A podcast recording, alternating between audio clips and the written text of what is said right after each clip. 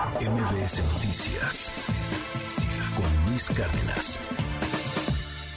Tengo en la línea a Uriel Carmona, es el fiscal de Morelos. Gracias, fiscal, por tomar la comunicación. Buen día, ¿cómo está? Bien, Luis, buenos días. A tus órdenes, como siempre. Oiga, ¿qué pasó? ¿Por qué llegaron a esa conclusión y tan rápido? Una muerte por broncoaspiración debido a que Ariadna pues había tomado mucho.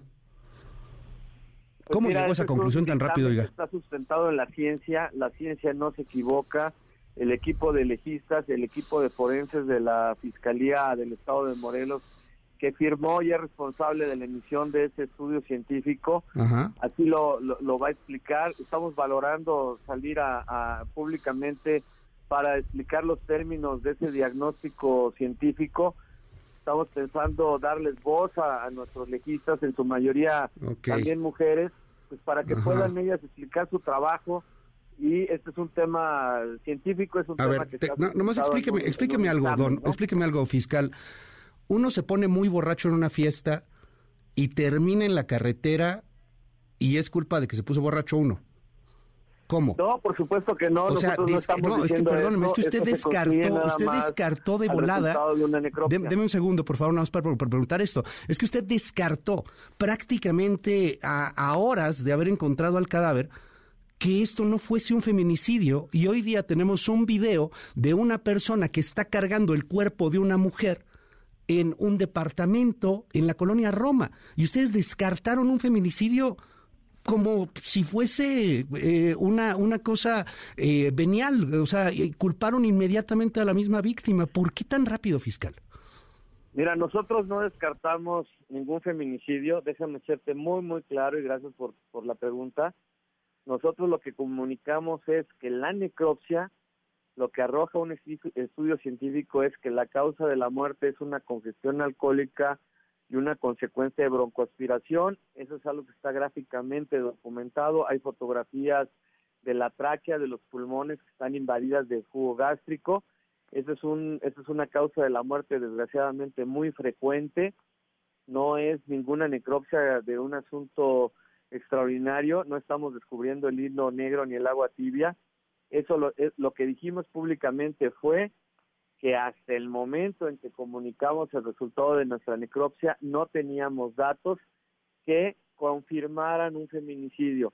Ahora sabemos porque lo publicó la Fiscalía de la Ciudad de México. Conocemos esas imágenes donde se aparece, aparece un masculino, en apariencia este señor Rautén, quien está trasladando a su camioneta el cuerpo de la víctima. Ok.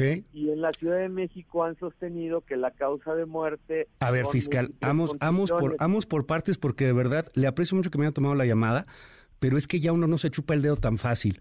Usted dijo esto el viernes pasado. Escuche. Científicamente no podemos hablar de un feminicidio, sin embargo vamos a seguir investigando. No podemos determinar si esta joven venía ya sin vida desde la Ciudad de México o este hecho ocurrió dentro de Morelos. Científicamente no podemos hablar de un feminicidio. Y hoy Claro, hay un masculino, correcto, un masculino, correcto, un masculino, permítame, para hacerle la pregunta, fiscal, hay un masculino que dicen está vinculado a usted, que está cargando el cuerpo de Ariadna para aventarlo en Morelos. Usted descartó que hubiese un No, no, no, feminicidio el pasado viernes. explicar. A ver, permíteme explicar. El estudio de necropsia es un estudio científico que determina las causas de la muerte y el tiempo en que una persona lleva sin vida. Es un cronotagnato diagnóstico que, que es mm, eh, parte integral de, de una necropsia. La necropsia, la necropsia por sí sola no sirve para acreditar un, un feminicidio y un homicidio. Lo que nosotros dijimos es que la necropsia que se practicó después del levantamiento del cadáver científicamente no es suficiente para sostener una acusación por sí sola la necropsia de un feminicidio. Eso es lo que nosotros hemos estado explicando. Ahora sabemos que la Fiscalía de la Ciudad de México tiene ese material de video donde tienen ya órdenes de aprehensión ejecutadas y ya conocemos el, el un am- Oiga, fiscal, más amplio de lo Ok, que pasó. a ver, bueno, a ver, usted insiste entonces, no había evidencia en el estudio que ustedes hicieron para determinar que es un feminicidio. Fíjese lo peligroso que es esto, ¿eh? Fíjese lo peligroso que es esto, porque los múltiples feminicidios que hay en Morelos, teniendo a alguien a cargo como usted en la fiscalía, pues debe de ser muy triste la esperanza de una justicia para las víctimas. Si esta causa hubiera ocurrido en Morelos, pues no habría, no habría ninguna idea de lo que le habría pasado a la víctima, porque según usted y sus expertos, pues la víctima murió ahogada de borracha. Ese es un tema que preocupa muchísimo, por eso le quiero preguntar, ¿qué no vieron los golpes? En la necropsia que practicaron nuestros legistas y que estamos valorando dejarlos que los, la expliquen públicamente, por supuesto que se describen pormenorizadamente y con mucho detalle cuáles son las lesiones que presenta el cadáver.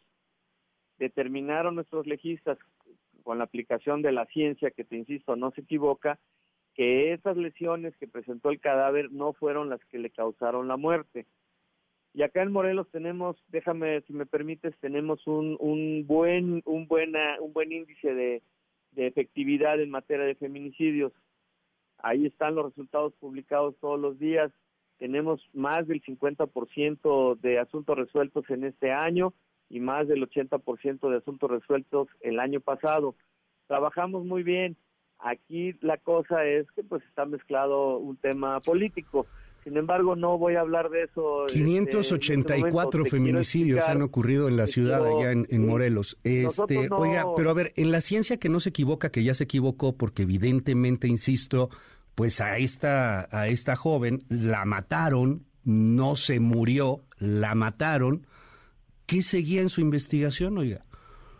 A ver, la ciencia, los principios de la ciencia no han variado en cientos de años, te lo digo con mucho respeto. Ajá, pero usted, a ver, usted dice, usted dice... Tengo 28 años en, en la función. Ajá. La Ciudad de México ha desacreditado la necropsia sin conocerla. Ellos no conocen la necropsia. No se ha hecho público el contenido de la necropsia de nuestros legistas. Es algo que estamos valorando hacer porque también tenemos que cuidar la, la secrecía de los procesos. Sin embargo, no es viable, no es válido, no es correcto desacreditar el trabajo de profesionales sin conocerlo. A ver, es que usted lo desacreditó, fiscal. Eh, lo tengo, le puse hace un momento el audio, por eso le repito, ¿qué seguía en su investigación? Usted había ah, descartado el viernes un feminicidio. Nosotros estamos investigando delitos que pudieron cometerse dentro del territorio de Morelos, que son principalmente los relacionados con el tratamiento de cuerpos sin vida es decir, los que se refieren al traslado de, del cadáver a, Morelos. El tema del feminicidio, incluso yo festejo y felicito a las autoridades de la Ciudad de México que ya tienen dos personas detenidas. Esperamos que ellos tengan un eh, éxito en la construcción de la teoría de su caso frente a los juzgados de... Qué bueno que menciona este tema porque ahí me surge una duda. ¿Qué andan haciendo ustedes investigando aquí en la Ciudad de México? Ayer la denuncia de la jefa de gobierno es más que clara, ¿eh?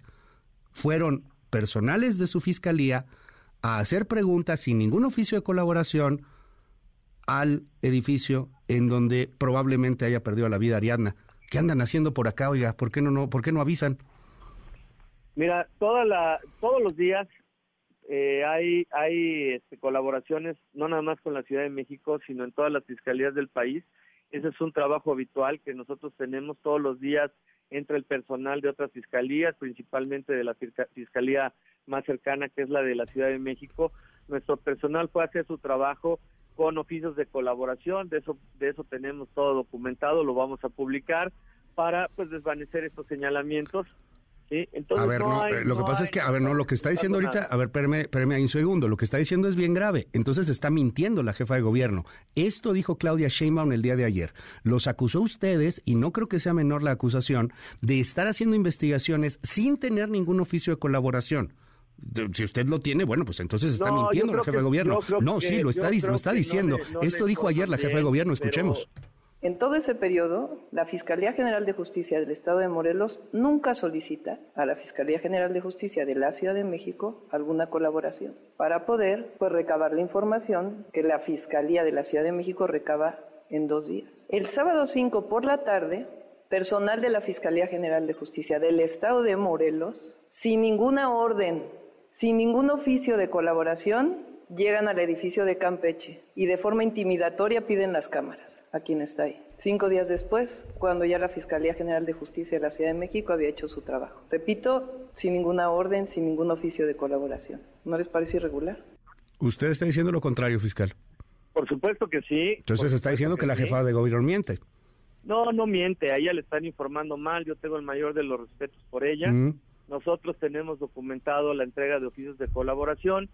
No es lo ortodoxo este, litigar en los medios de comunicación, pero en este caso, si me permites, te los puedo mandar para que tú los publiques, para que veas que nosotros no tenemos por, Por qué favor. mentir ni hay ninguna razón, no hay nada que ocultar. O sea, ustedes tienen los oficios de colaboración. Lo sabía la Fiscalía de la Ciudad de México. Porque Por aquí alguien está que sí, mintiendo. así como incluso en este momento ya la Fiscalía de la Ciudad de México cuenta con la carpeta completa que nos solicitó el domingo por la tarde de manera formal, por escrito.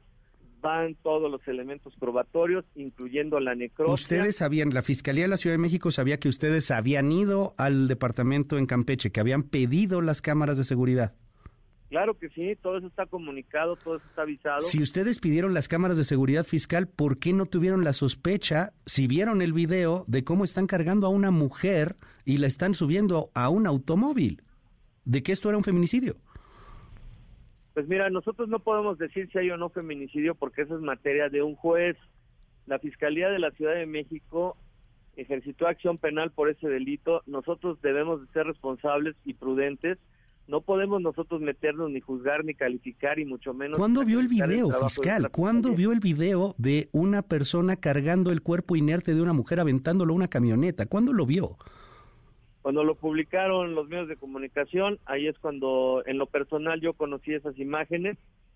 Sin embargo, O sea, pero no, pero no había. en usted me está, manda- me está mandando un oficio en donde supuestamente va a colaborar, pide colaboración con la Fiscalía de la Ciudad de México, van al departamento de Campeche y tenían esos videos. O sea, ¿por qué los ve hasta que se publican ayer, en lo- antier en los medios?